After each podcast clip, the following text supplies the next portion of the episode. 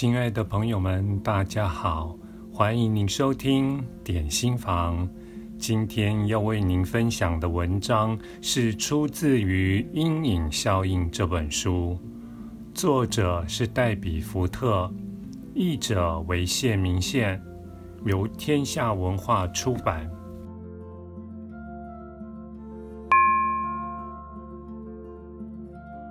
十二。整合阴影，活出独一无二的神圣生命。现在，你或许能够承认阴影，还有它的痛苦、创伤和冲突，是和我们难分难舍的。不论多么努力，我们永远都无法摆脱或压制它的存在。然而，我们确实必须决定，是要让它来破坏我们的生活，夺走我们体验伟大的机会，还是要汲取它所有的智慧，并利用它来驱策我们，成就出最不平凡的自己。我们都尝过爱的甜蜜滋味。失落、沮丧的酸味及心碎之后的苦味，这些经验，每一个都是我们那神圣独特的食谱的一部分。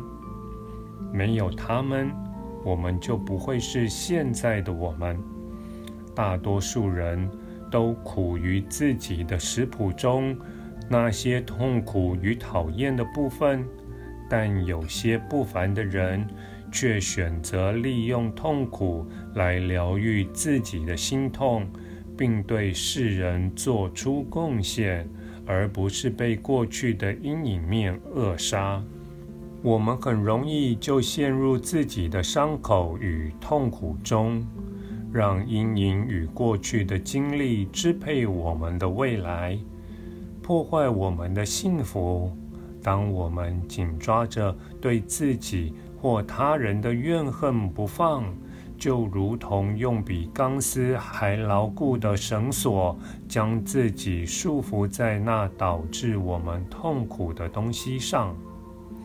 如同我的好友贝克华所说：“拒绝宽恕伤害我们的人，就像是溺水的人，头被压在水面下。在某个时候，你会知道。”你必须奋力回到水面上，要与心痛及阴影搏斗。唯一的方法就是宽恕与慈悲。宽恕不是用想的，而是要用心。当我们从最负面的经验与情绪中萃取出智慧和礼物时，宽恕就会展现出来。宽恕是过去与超乎想象的未来之间的通道。这一类故事说明了，我们都是依照某种更大的计划在生活着，而且真的每一件事的发生都有原因，没有什么事情是意外，也没有巧合。我们一直都在进化。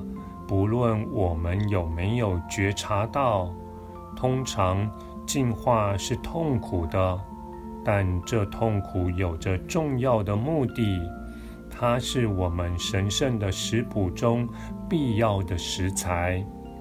借由感受寂寞的痛苦，我们的心才会打开，接受更多的爱。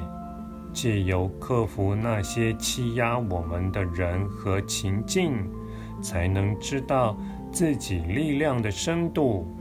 当我们愿意承认痛苦、创伤和心痛，其实是让自己具备了成长的必要智慧。此时，我们自然就会宽恕，甚至祝福那些进到生命中。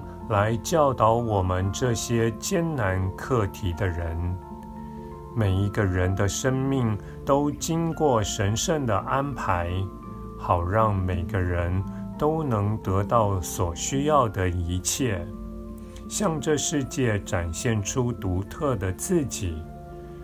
我们的头脑可能会告诉我们，坏就是坏，好就是好。我们永远无法真的成为自己所梦想的样子。但如果阴影会说话，它会告诉我们不是这样的。它会告诉我们，只有接受自己的黑暗，我们才会闪耀出最亮的光明。阴影会向我们再三保证，每个创伤中都有智慧存在。阴影会让我们明白，生命是一趟让我们的人性与神性和平共处的神奇旅程。阴影会告诉我们，我们值得更好，我们是重要的，我们超过梦想中的可能性。隧道的尽头就是光明。当我们接纳了自己的阴影，就会发现自己在活出一个神圣的计划。这计划对我们自己和人类的进化而言是如此重要及不可或缺。正如同莲花出淤泥而不染，我们必须敬重自己最黑暗的部分，还有生命经验中最痛苦的事，正是他们。让我们诞生出最美丽的自我。我们需要那混乱又灰暗的过去。我们人生的淤泥掺杂了所有的伤痛、创伤、失落、未被满足的欲望，以及所有快乐、成功、祝福。它能给予我们智慧、观点和驱动力。让我们能展现出最恢宏的自我，这就是阴影的礼物。感谢您的收听。